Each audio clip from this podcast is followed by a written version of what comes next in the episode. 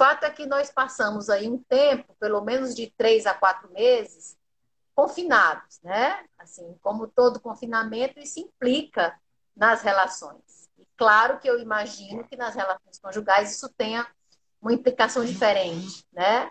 Então a gente queria só que você se apresentasse um pouquinho, Ciro, vou deixar a sua apresentação com você e me dissesse um pouco, entrasse aí um pouco no assunto, né? O que, que aconteceu iniciou, né? com os casais aí durante esse período?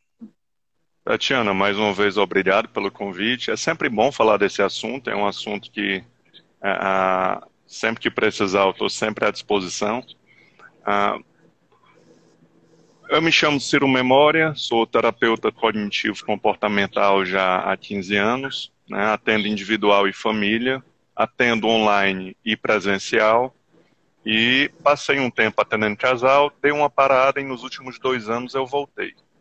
E aí, no ano passado, mais ou menos há um ano atrás, eu decidi criar um projeto chamado Projeto Duo, que existe o site www.projetoduo.com.br, que era um projeto para eventos voltados a desenvolvimento de relações afetivas, ou seja, palestras, workshops.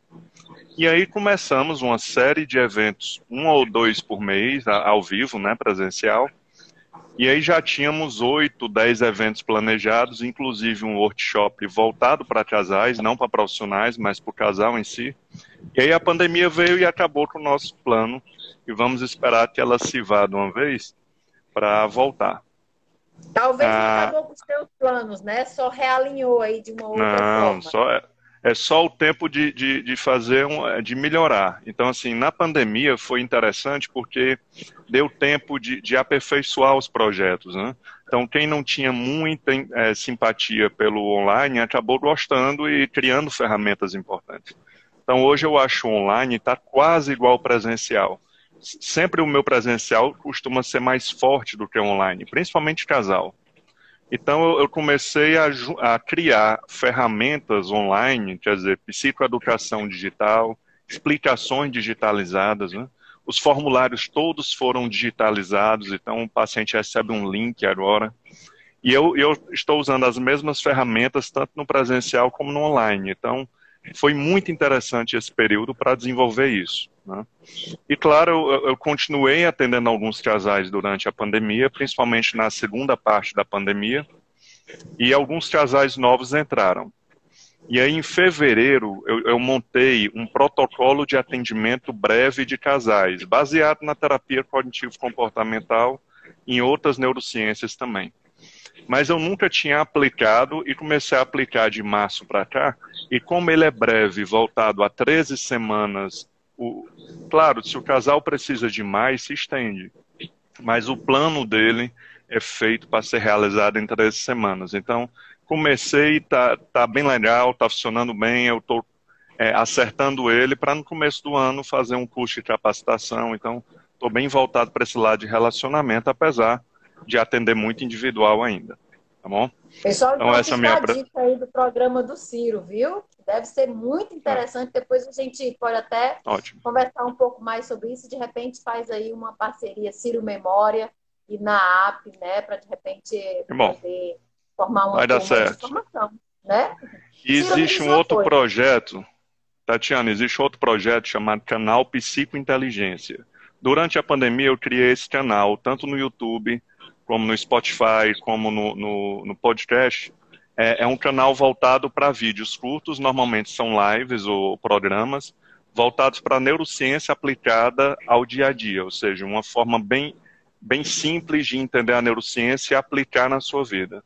Então, quem quiser acompanhar no YouTube é canal Psicointeligência, no Instagram é canal Psicointeligência e no podcast no Spotify é a mesma coisa. Bastou procurar eu acho que tem mais de 15 vídeos já. É bem interessante.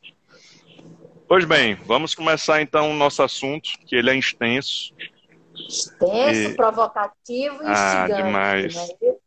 demais. Ciro, me diz uma coisa, quais foram, assim, as... Eu tenho feito essa pergunta a todos os nossos convidados, né? Quais foram as, as transformações clínicas, né? Que você pôde visualizar aí no atendimento? O que, que mudou? Né? Não só no atendimento, mas naquilo que os casais trouxeram enquanto demanda para você. Fala um pouquinho para a gente sobre isso. É, de maneira geral, cada indivíduo, casal ou família é, estava dentro de um contexto. O contexto pandemia, se você estudar a, as grandes crises do mundo, existe uma característica semelhante. Inicia-se numa fase de muita alerta e ansiedade, né, porque é algo desconhecido.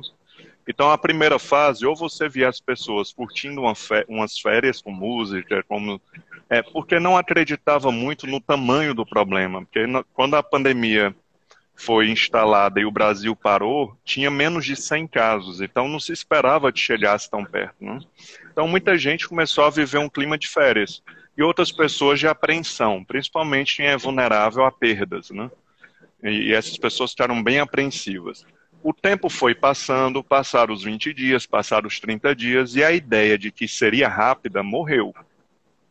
E aí entramos numa segunda fase, que é a fase do esgotamento, das incertezas, dos questionamentos, da angústia, da fadiga. Então, mesmo que é, muita gente sem trabalhar, mas existe uma fadiga físico-emocional por estar naquela rotina tão parada. Né? E assim como o excesso de remédio é um veneno, o excesso de convivência também começa a se tornar um pouco tóxico.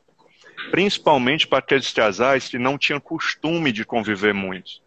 Então, casais que já passavam boa parte do dia juntos, que viajam só os dois, que saem só os dois, esses eu notei que teve menos problemas. Já o casal, que é muito dependente de um apoio social, de grupo de amigos, que passa muito tempo sem se ver, esse casal teve uma tendência a sofrer mais. Então, essas duas fases aconteceram. Na segunda, as perdas começaram a ser mais visíveis, né? a perda de atividade física, que já altera a parte psíquica e, e, e de humor, né? É, perdas profissionais, as pessoas pararam de trabalhar, começou a surgir o medo financeiro, a insegurança de como vai ser, ninguém tinha resposta. E o ser humano, dentro desse, desse, desse momento mais inseguro, o que eu acompanhei com os casos é que a insegurança e essa pressão traz em nós o nosso egoísmo, a nossa tendência de querer que nossas necessidades sejam aceitas. Então, normalmente, quando o indivíduo está em crise, ele fica mais autocentrado, mais egocêntrico, e ele, e ele começa a querer que, que todo o esforço dele tenha um, uma gratificação, principalmente do parceiro. Né? E, e, então, esses conflitos começaram, muitos por desacordo de prevenção, ou seja, uma pessoa queria prevenir a doença de um jeito e a outra não, isso foi motivo de muita discussão. Eu vi muita briga de relacionamento por causa de política. Né? Houve aquele momento que a, a, polarização de ideologia ficou muito forte e nos atingia diretamente, né? Eu te diria, Falar, inclusive, Tati. que esse aspecto, esse aspecto da política, né, eu também atendo casal, sim, né, mas eu, eu uhum. atendo na perspectiva da psicanálise vincular, né? Ótimo. E, e, eu não sei se você percebeu isso na sua clínica, mas me deu a impressão de que a, a questão política ela teve um peso de, de, de, assim, de quebra de vínculo, né? Muito mais acentuado do que a própria pandemia. Né? A pandemia, eu, eu, eu, eu vi o que você está vendo também, quer dizer, houve um momento ali de uma uhum. certa exaustão, de uma certa saturação do vínculo. Uhum. Mas também tiveram outros casais diferentes, né? Que puderam repensar a relação, que puderam se reencontrar, né? Que se redescobriram. Casais que estavam ali próximo de um processo de separação, mas que tiveram que se unir de alguma forma, porque aí só um agora estava responsável uhum. pelo, pela questão isso. financeira, né? Então, eu acho que teve isso também, né, Silvio? Teve um movimento é, e, também e, diferente. E, então, assim, a gente viu dois problemas. Um, o afastamento das pessoas que não estavam mais juntos, né? Afastamento geográfico mesmo, pessoas que namoravam estavam distantes, um marido que viajou a trabalho e não pôde voltar por causa da quarentena. Então, eu acompanhei poucos casos assim, a maior parte dos casos eles estavam juntos, né? E aí existem, o, o cérebro humano, ele é uma máquina que ele é feita para criar rotinas. Então, para defender rotina, existe uma certa resistência ao sair da rotina. E a pandemia veio e nos tirou nossa rotina. Né? E só por isso o estresse de adaptação já é muito grande. Então, algumas pessoas foram bem criativas, né? Então, se arrumavam, faziam jantares temáticos, faziam exercício físico em conjunto. E, e, fingiam que estavam viajando, né? Então, essa maneira mais lúdica favoreceu muitos casais a passarem bem pela pandemia, né? Alguns casais que já estavam com a data marcada da separação repensaram, como você bem disse. E, e como eles foram obrigados a conversar, não existe comunicação ruim que aguente quatro meses. Uma hora ela fica boa. Então, assim, nem a comunicação ruim aguentou a quarentena. Chegou uma hora que parece que as conversas assertivas começaram. Os filhos foram muito motivos de, de, de discussão entre os casais, porque é, a escola não botou nenhum peso nas, nas aulas online, porque é uma quarentena, vamos deixar eles no ritmo deles. E muitos pais ficaram chateados com a falta de compromisso dos filhos, ou seja, tinha que ficar em cima do filho. E essa divisão de tarefa, quem ia ensinar para o filho, foi também um, um, dos principais motivos de discussão. A parte financeira como. Aí, né? É, eu penso até aí como um ataque ao aspecto conjugal, né? Porque uhum. nesse período da quarentena, duas instâncias se encontraram em termos de família. O aspecto parental, né, da parentalidade, uhum. aquilo que eles, que eles, as funções que eles exercem diante dos filhos, os compromissos domésticos, Isso. financeiros, e o aspecto conjugal, porque eu também penso, né, e aqui a gente está num bate-papo mesmo, que não há, não há conjugalidade, não há sexualidade que resista, né, ou que se sustente bem numa situação de um excesso de convivência, né? Assim, onde se ausenta um pouco todo aquele, aquele fascínio, né? De uma ausência para depois uma presença, né? Então, eu, eu acho que teve uma, uma um, um, vínculo conjugal que, ao mesmo tempo, se organizou também, houve uhum. aí um ataque à questão da sexualidade. Parece que ela andou Principalmente pela falta de privacidade. Você não tem mais um tempo só em casa, né? Então, quem tem filhos, a rotina não deixa mais o casal ter um tempo muito deles. É, então, até a privacidade geográfica mesmo, da casa, complicou. E, e, Mas bem, estamos sobrevivendo a tudo isso e tem um ponto também que foi bem impactante na, na, na pandemia, que foi a questão de insegurança, paquera e traições virtuais. Né? Então, como as pessoas passaram muito tempo em redes sociais, reencontraram ex-namorados, ex-namoradas, isso gerou muitos atritos de ciúme. Certo? Então, assim, eu acompanhei vários casos onde os casais se flagraram numa paquera ou numa troca de mensagens e o que o, que o outro faria protegido fora de casa. Né? É, Quer dizer, é então... esse aspecto mais íntimo que ficou ali compartilhado. Engraçado, eu não, eu não recebi esse tipo de, de fala, mas é uma fala interessante, né? Porque, numa certa medida, seria eu, eu fazer aqui um mundo paralelo virtual, em que eu encontro essas pessoas, em que eu trago um pouco de, de fantasia mesmo, uhum. né? E pra, inclusive para sobreviver à relação. O que, que você pensa? É, de qualquer forma, o smartphone virou nossa, nossa ligação com o mundo externo para pedir comida, para assistir algo, sobre a sexualidade, jogos, redes sociais, grupo de família, grupo de amigos, plataforma digital, é Zoom, é Google Meet. Então, todo mundo começou a passar tanto tempo no telefone que o smartphone ele tem uma, uma neurociência embarcada nele que quanto mais você usa, mais você quer usar. Porque ele é uma fonte de dopamina, sem dizer. Então, mesmo quem usava menos telefone passou a usar mais. É, alguns casais fizeram um acordo de, ó, vamos dar um tempo no telefone e vamos juntos cozinhar, né? Então, foi também uma época em que o aumento de álcool foi muito muito significativo e casais onde tinham uma impulsividade importante aconteceram alguns atritos mais violentos. Né? Eu, eu, tenho alguns casais que a, a, a, violência física é uma das demandas e, e aumentou. É, todos os índices de violência doméstica aumentaram porque o sujeito está estressado em casa, a, a mulher está estressada e o conflito começa e o ser humano tende a ir até o fim do conflito para relaxar depois, né? Chamam de montanha-russa. É, é você querer inconscientemente chegar no estresse máximo para ter endorfinas de emergência e relaxar. Por isso, quando a gente começa uma briga, o ideal é que o casal faça um acordo de bloqueio de conflito. Porque senão eles começam a descer uma ladeira e chega a um nível de desrespeito tão grande que vem uma, uma, uma onda de prazer depois e eles ficam bem, mas o amor fica ferido de tanta briga, de tanta, de tanta discussão. E os filhos presenciaram isso. Né? Fala um pouquinho mais sobre isso que você está chamando de bloqueios de conflito. O que, que é isso? Como é que, que, a gente pensa isso na clínica? Só, só saudar aqui uhum. Tom, Lênia, Cristiane, um monte de gente que veio te assistir, viu? Porque a gente deve essa audiência aqui Bom, ao seu nome. Ótima audiência.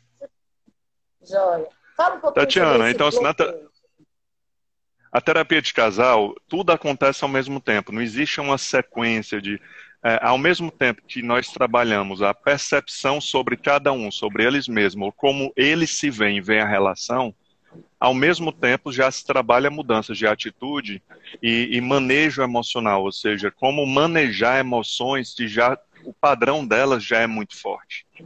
Né? Então existe técnica de resolução de problema, é aquele que o casal senta um momento do dia e diz, ó, oh, o problema é esse vamos criar três soluções possíveis, A, B e C. Vantagem e desvantagem de cada uma. Como seria o passo a passo de cada uma? Vamos escolher a primeira para tentar. Então, esse tipo de atividade, por mais que pareça muito mecânica, artificial, ela inibe que, que um dos parceiros dominantes sempre tenha a sua fala sendo a certa. Né? Então, é uma atividade que alguns cumprem, e outra atividade é o treino de comunicação ou habilidade de comunicação, né, que você ensina a pessoa a praticar a escuta. E aí é, é um aprendizado que começa muito mecânico, de contar até 20, para ouvir o outro. Se o outro não parar, tem uma frasezinha de sinal que a terapia ensina, que é um sinal do outro dar, dar espaço. Então, tudo isso parece muito mecânico, muito simplista, mas acaba funcionando, porque a gente bloqueia os padrões que funcionam neles, né, que funcionam mal. E uma das estratégias é bloqueio de conflito.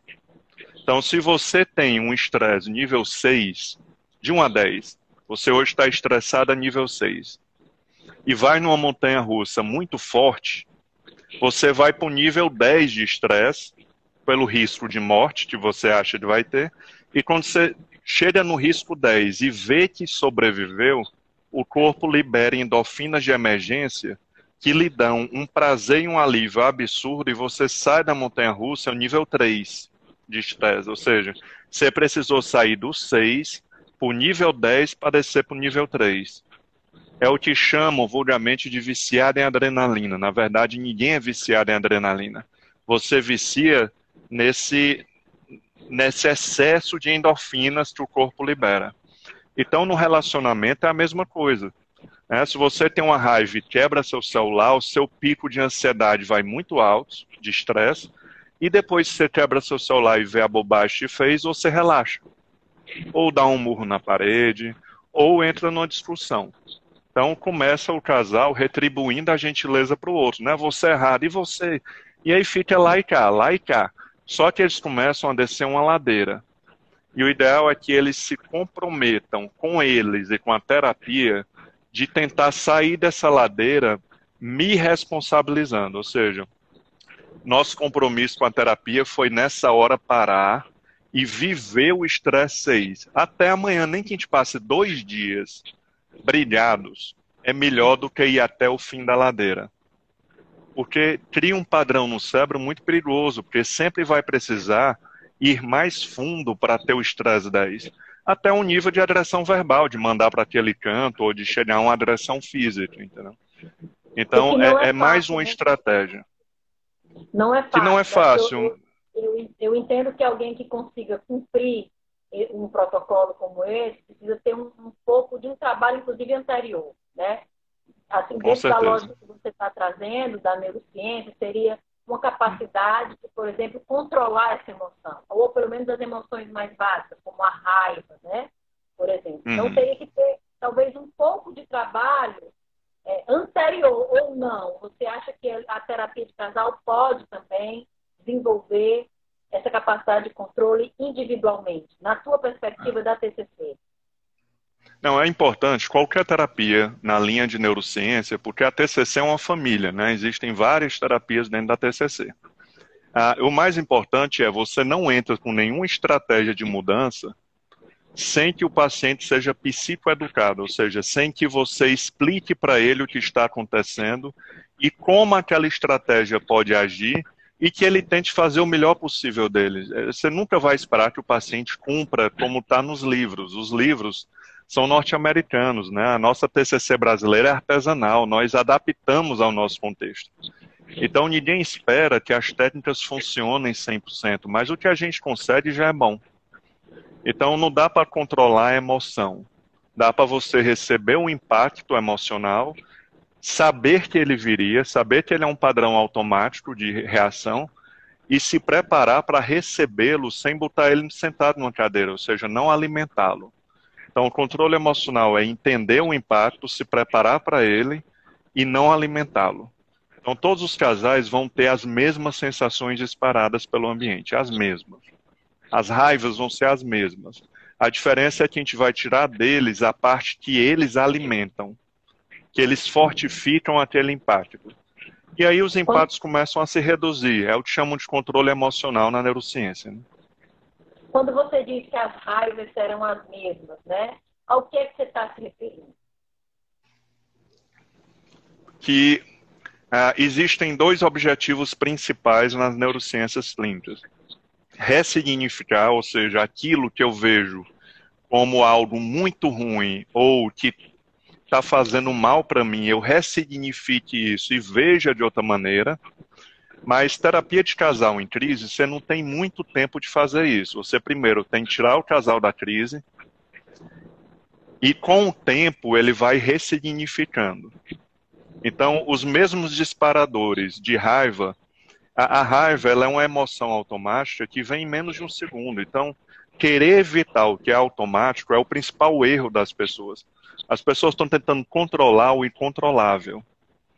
Entendeu? E, e, e, o ideal é tirar o que alimenta essa emoção. E, ao mesmo tempo, questionar de forma cognitiva o significado, as distorções, como eu processei essa situação. Então, o ideal é você chegar para mim e dizer assim, Ciro, eu processo, diante do que tudo que você me explicou, o material que você me enviou, o que eu entendi, eu processo muito mal, o meu cérebro processa muito mal quando o meu marido diz que está cansado. Eu já acho que é uma desculpa para não me ajudar. Hum. Eu processo muito mal quando eu sou criticada. Eu processo muito mal quando eu vejo meu filho sem fazer nada. Eu, então, a, o autoconhecimento está muito ligado também aonde a gente sabe que um padrão automático que me atrapalha vai aparecer, entendeu? Então, a melhor forma de, de ter mais gerência sobre a vida é você se conhecer, conhecer seus padrões, prevê-los e se preparar tecnicamente para recebê-los de uma maneira que eles vão sendo instintos, ou seja, que eles vão perdendo força até adormecer. Não existe cura. O que existe é você adormecer um padrão, porque ele não funciona mais, ele não lhe leva mais, você já não está alimentando ele cognitivamente, e esse padrão começa a afundar num grande balde de padrões. Mas, se daqui a 10 anos mexerem de novo, ele sobe. Então não existe cura. O que existe é você cuidar para que algo não fique tão grande e manter o que atrapalha pequeno, entendeu? Eu sei que isso parece mágico e parece muito simples, mas a terapia tem muitas ferramentas para isso, entendeu? Mas o primeiro impacto, não adianta você focar em prometer para a pessoa que ela não vai ter raiva com isso. Isso não existe. O primeiro impacto é o que nos torna vivos, né? o que nos torna humanos. Nós temos que nos preparar para tirar a comida do primeiro impacto, o reforço para que ele sucumba, para que ele adormeça. E o terapeuta é que direciona isso, ele explica isso, ele dá as estratégias, ele treina, ele cria cobaias para treinamento, é, mudanças pequenas, tirar um refrigerante, é, fazer exercício físico, dizer que ama para o pai, qualquer mudança simples, mas que o cérebro vai resistir àquela mudança e a pessoa pode aplicar toda a terapia nela, entendeu? Mas não é simples, mas é, é de alguma forma ninguém sai pior do que entrou. As pessoas elas adquirem habilidades e começam a ver que num casamento o inimigo é a natureza, não é o outro. Né? O cérebro humano não é um cérebro projetado há 100 mil anos para um casamento feliz, monogâmico, sem atrito, sem insegurança, de sexo muito ativo, com grandíssima qualidade. O cérebro humano não é uma máquina para isso. Nós inventamos isso. Então a terapia é para ajudar a pessoa a suplementar a vida dela a viver essa vida super-humana que nós criamos. Uma vida de muita exigência para um animal viver, entendeu? Esse tema da sexualidade, né, assim, é um tema super uhum. importante, porque o cotidiano, a vida conjunta, a, a, a, relação de um casal, ele atravessa diversas partes, né? E a sexualidade, ela vai, em uma certa medida, se transformando também, né? As manifestações disso, a forma como se experimenta o prazer com o outro, né?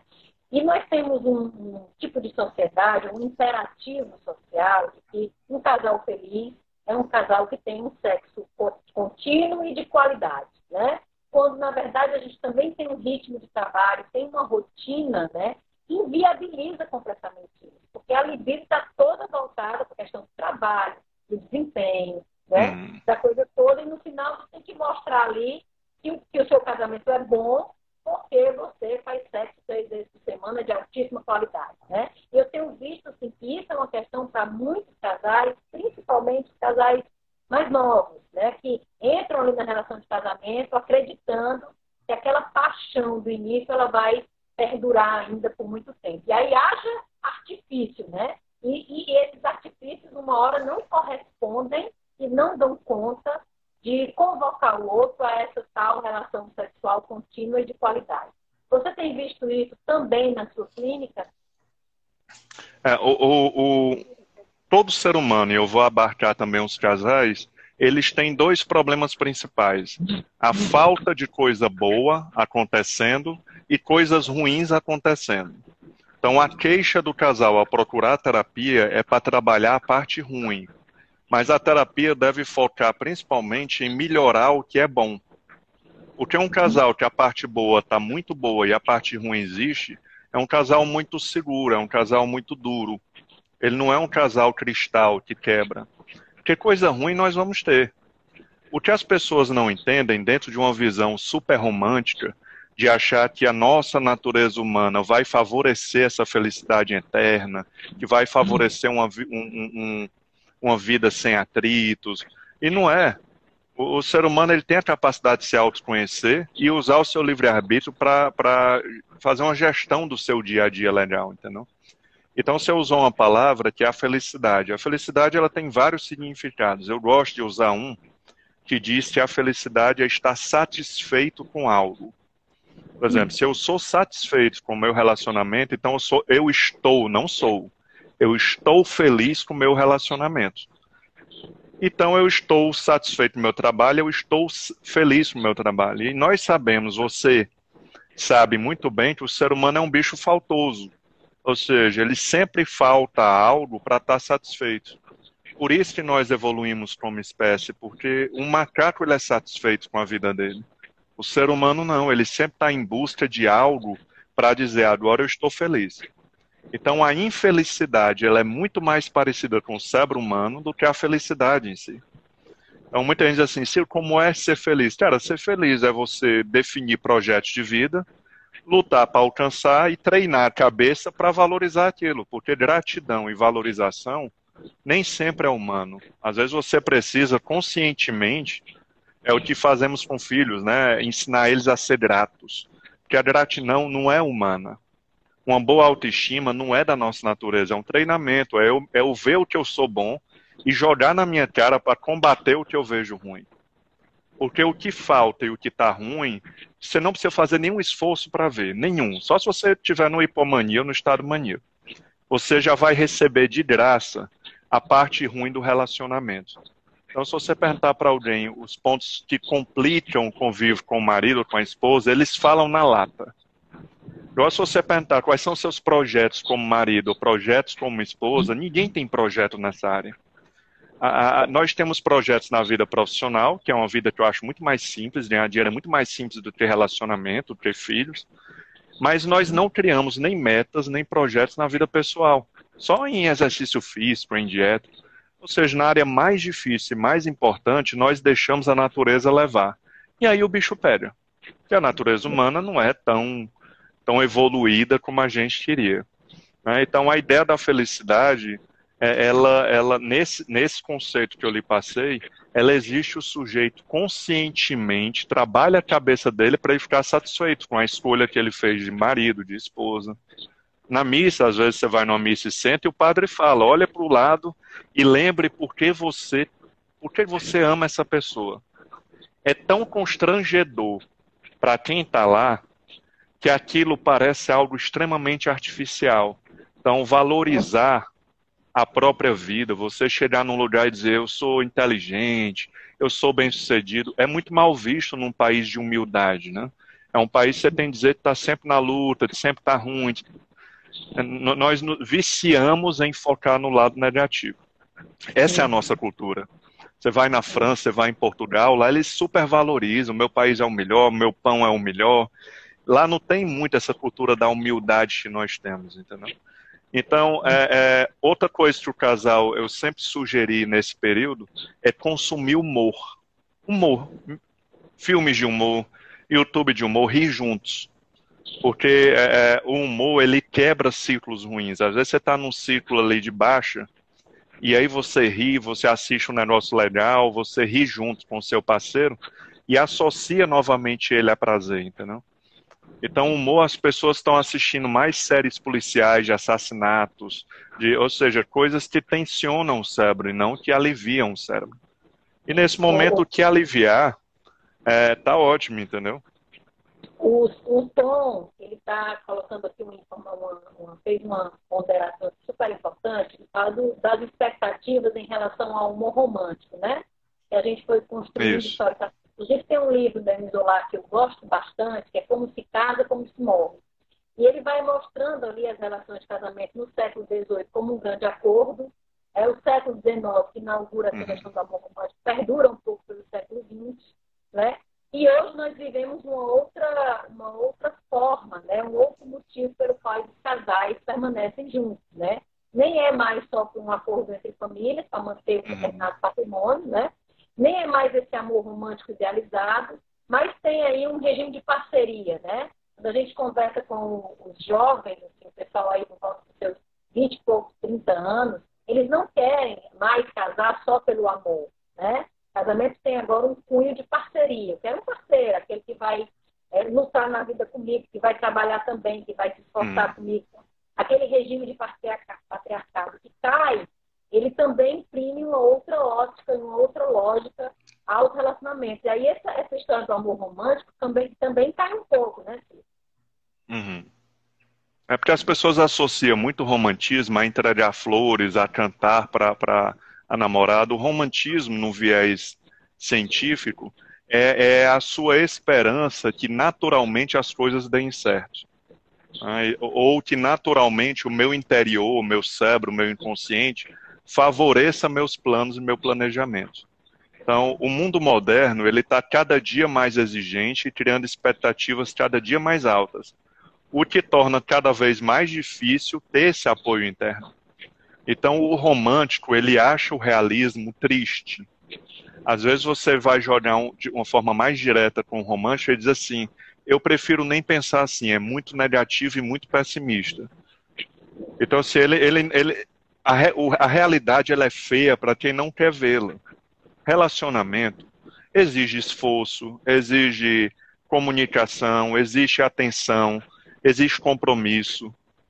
Quando eu falo esforço, Tati, é, eu sou conhecido por defender isso, certo? Eu, eu odeio motivação. Motivação, para mim, é uma desgraça que nós aprendemos a gostar. Porque motivação é uma química para iniciar atividades. Então, como é que eu quero manter um casamento de longo prazo baseado em motivação. Não existe. A motivação vai passar, como a paixão vai passar. Então, é, eu prefiro que a pessoa ela, ela se oriente na vida pelo gosto. O gosto está mais ligado a sistemas serotonérgicos mais rígidos. Ou seja, eu posso gostar da mesma coisa a vida toda. Eu posso gostar de pescar, mas eu não estou com vontade de pescar. Então, assim, para mim, uma grande virada na vida, na terapia, é a pessoa aceitar como estilo de vida dela, fazer o que ela gosta mesmo sem vontade, entendeu? fazer o que gosta, mesmo sem vontade. E a vida vai ser boa se você tiver o que você gosta. Gostar da sua mulher, gostar de namorar, gostar de fazer sexo. Não precisa estar vontade para essas coisas. Isso, por romântico, é muito feio, entendeu? Meu Deus, como é que eu vou namorar sem vontade? Como é que eu vou trabalhar sem vontade? Como é que eu vou estudar sem vontade? É... É. Então, essa pessoa vai sofrer muito especialmente nesse momento, né, que eu acho que aí você traz um ponto importante, eu, eu é assim, nesse ponto que eu digo assim, as abordagens, uma hora ou outra elas se encontram, né? Quando hum. você fala do esforço, eu também entendo assim, né, de que uma relação a dois, especialmente uma relação de casal, né, que pressupõe ali um regime de parceria também, uma construção conjunta, planos futuros, né, pressupõe alguma hum. coisa que assim, mantenha esse casal ali na liga, que não vai ser aquele mesmo motivo. Né? Então, quando você diz assim, o padre pede que vocês se olhem e procurem saber por que foi que você hum. casou, na grande maioria dos casos não é mais porque você mantém o casamento. Né? Aquilo que te encantou lá atrás não é normalmente o que mantém seu casamento hoje. Claro, a muda. personalidade já nem existe mais. Né? Então, assim, você vai mantendo hum. a relação de casamento por diversas outras razões. Né? Então, isso é o esforço, é você continuar apostando que o outro pode em alguma medida, vamos uhum. dizer assim, se aliar a você em um determinado projeto de vida conjunto. Esse é o esforço, né? Assim, que o casamento exige e que exige essas renúncias funcionais. Quer dizer, eu, eu odeio o futebol, mas eventualmente eu vou assistir ali um futebol com meu marido ou com minha esposa, com quem quer que seja, porque não é só o futebol, é o fato de estar junto, e aí no intervalo a gente vai conversar sobre uma outra coisa, e etc e tal. E no momento que a gente vive, que há uma supremacia do prazer, né? Eu tenho que fazer as coisas porque eu gosto de fazer as coisas.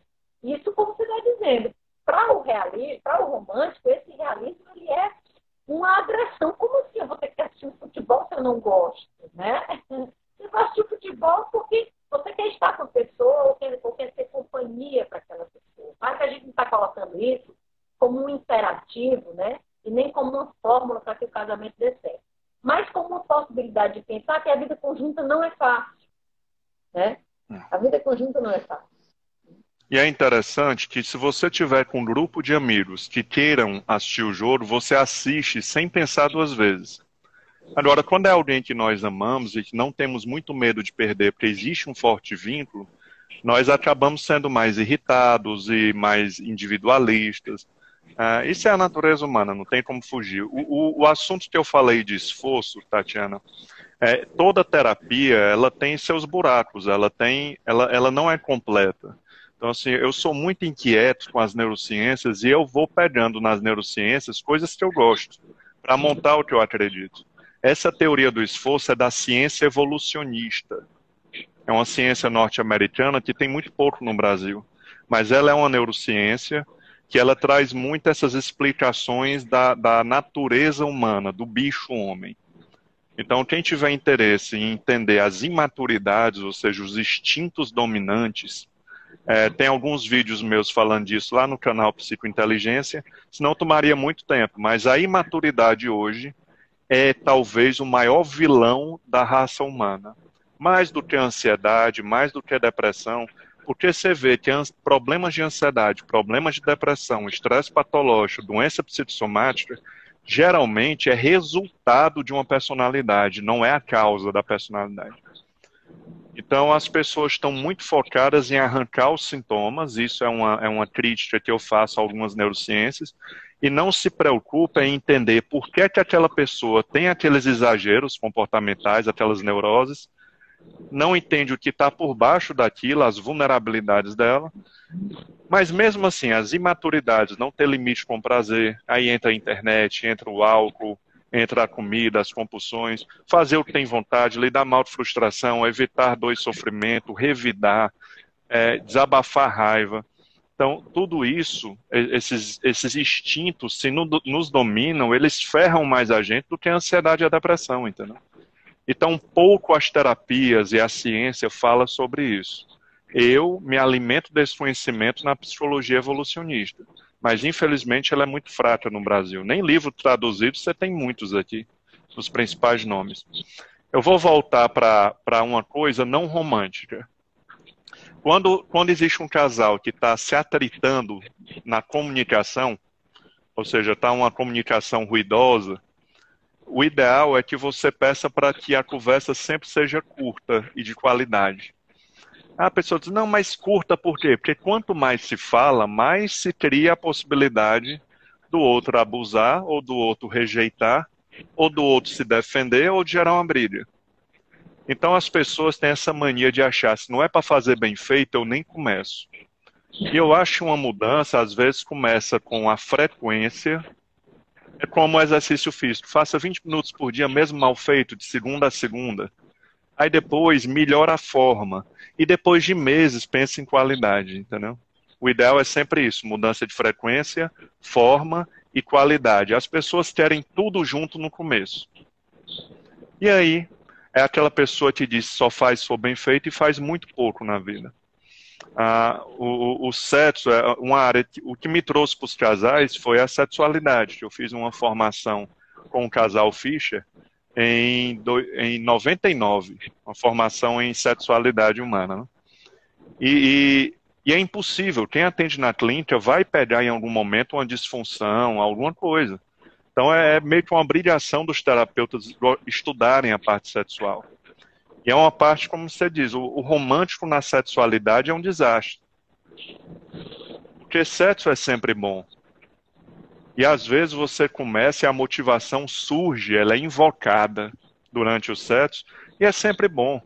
Então, muitos casais estão agora nos assistindo ou num sofá esperando a grande média cena dos dois quererem, na mesma hora, fazer sexo e que a, a, a, o contexto esteja todo favorável. Aí joga na média sena, o risco é o mesmo. Eu acho que a quantidade não é tão importante no sexo, se não for muitas vezes, mas sempre com qualidade, com carinho, é, é, dando prazer ao outro, eu acho que funciona bem, entendeu? O que a gente não pode é ficar se comparando às redes sociais, essa autoimagem construída, que é uma imagem editada, né, um personagem que as pessoas criam, e nessa área da sexualidade se mente muito. Homem, principalmente, mente muito para outro homem. Né? Então o cara às vezes sempre, às vezes até se acha inferior, acreditando naquelas mentiras. E as mulheres estão muito pressionadas a serem sexualmente muito ativas. E sexualidade, nós dois sabemos, funciona com tudo, menos com pressão. A pressão é o efeito mais broxante que existe na sexualidade humana. E também não é que você tem que esperar a vontade dos dois vir. Mas ali ter algum códigozinho de começar ali a namorar e vai, entendeu? É sempre bom. Não tem como ser ruim. Agora, se é ruim, aí é um problema a ser resolvido, entendeu? Isso, entra naquela história de que, bom, hoje eu nem estava querendo isso, né? Mas vamos lá para ver se dá certo. E é como você diz, normalmente é sempre bom. E aí, se estiver sendo ruim, aí sim nós temos um sinal problemático, né? Quer dizer, se aquilo representa uma violência para um dos dois, se aquilo representa uhum. um grau de denúncia insuportável, se vai trazer sofrimento, aí nós temos, aí nós temos realmente complicação. Mas a coisa do time, da hora de cada um, uhum. o desejo que às vezes não está ali expresso, né? É como você está assim, você está sem o dia todo sem, sem comer, e aí quando começa a comer, gosta, né? Ou, ou enfim, o sexo passa por aí também. Você, você disse uma coisa aí, o, o, o, que eu acho super importante, que é como a rotina de um casal, ela de fato é, ela caminha contra, aliás, o casamento caminha contra o sexo, né? Do ponto de vista, assim, daquele modelo sexual, do tesão, da paixão, daquilo que a uhum. gente ouve falar. Por quê? Porque tem conta para pagar, porque tem um menino que tirou nossa baixa e ninguém acompanhou, porque devia ter sido você, não devia ter sido você você tem que levar para o dentista, e quem é que vai, porque eu não posso desmarcar meu trabalho e você pode. Então, tudo isso, né, conflui uhum. contra a coisa do tesão. Né? Mas aí tem sempre aquele que vai dar o sinal, e o outro está lá, né? Enfim, e quando uhum. há essa, aí é a história do esforço, da renúncia, né? Você pode se reencontrar, né? Às vezes, a, a questão do sexo para um casal, ela resolve uma série de problemas. Né? Porque as, porque tem a ver com intimidade, né? Porque as coisas, o espaço do diálogo se abre a partir daí, uhum. né? Então, eu acho que é isso que você está falando é um ponto bem interessante para a gente pensar e desconstruir um pouco essa ideia de que o sexo num casamento, principalmente um casamento mais longo, uhum. ele vai ter o mesmo funcionamento daquele casal que começou agora, né? Que está se descobrindo agora, né? É o mais puro romantismo, né? Mas não quer dizer que vai ser a mesma coisa, mas às vezes é melhor, você já conhece o corpo do outro, você já sabe o que o outro gosta. É, comparar é, é, o passado e o futuro é de uma ingenuidade absurda. Você falou um negócio interessante, porque assim, no campo sexual, todas as terapias pensam parecido. Né? Então, o objeto sexual não importa tanto, porque o que excita o ser humano é ele estar tá mentalmente desejando sexualmente aquilo. Pode ser um, pode ser qualquer coisa. Se você desejar sexualmente, você vai ter tesão. Então, se a sua cabeça, é uma televisão, que só pega um canal por vez, e aquele canal está tomado por notícias ruins, preocupação financeira, um filho doente, um pai internado, não tem como canal do desejo sexual gerar uma excitação. Então, sexo é cabeça, nós sabemos disso, tudo é cabeça. Então, é, o, o, o, é bom que o casal também sinalize, ó, hoje eu tô com a cabeça ruim. Isso já é um bom sinal, entendeu? É um sinal que eu vou deixar ele mais na dele, com o tempo, vou dar carinho, né? Vou, vou deixar a pessoa mais só. Né? Eu acho que todo mundo tem que ter seu tempo sozinho. Jogo, né? Isso também faz, faz demais. Sexual, né? Tem uma pergunta aqui para você, né? Tem uma pergunta para a gente, mas você é o convidado, eu vou, eu vou te convidar também a responder. A Legênia pergunta se a, o, a, o objetivo de uma terapia de casal, para um casal que quer se separar, é mantê-lo uhum. junto, né? Ou, ou, de repente, facilitar ou favorecer ou organizar a forma como essa separação vai se dar. É, na, é, eu vou resumir uma palavra. O nosso objetivo é ajudar a resolver. Como vai ser resolvido, nós nunca saberemos. Muitos casais finalizam a terapia numa separação, num divórcio. Agora, um divórcio mais consciente. Né? Tem casais que, que, me procuram que já vêm divorciando e, e quer que a gente que, que eu dê instruções de como lidar com os filhos, de como fazer os filhos lidarem com isso. É quase uma terapia de família, né? E eu já peguei casal assim que ficou junto. Entendeu? Casal que já veio dizendo que o divórcio estava feito, que a separação era, era iminente, é, mas os filhos eram a preocupação deles. E eles acabaram juntos. Porque quando você analisa e começa a ver que todo relacionamento vai ter esse, essa luta, e o ideal é que o ser humano ache bonito a luta. E não adianta você ser uma mulher esforçada, corajosa, comprometida, achando isso ruim.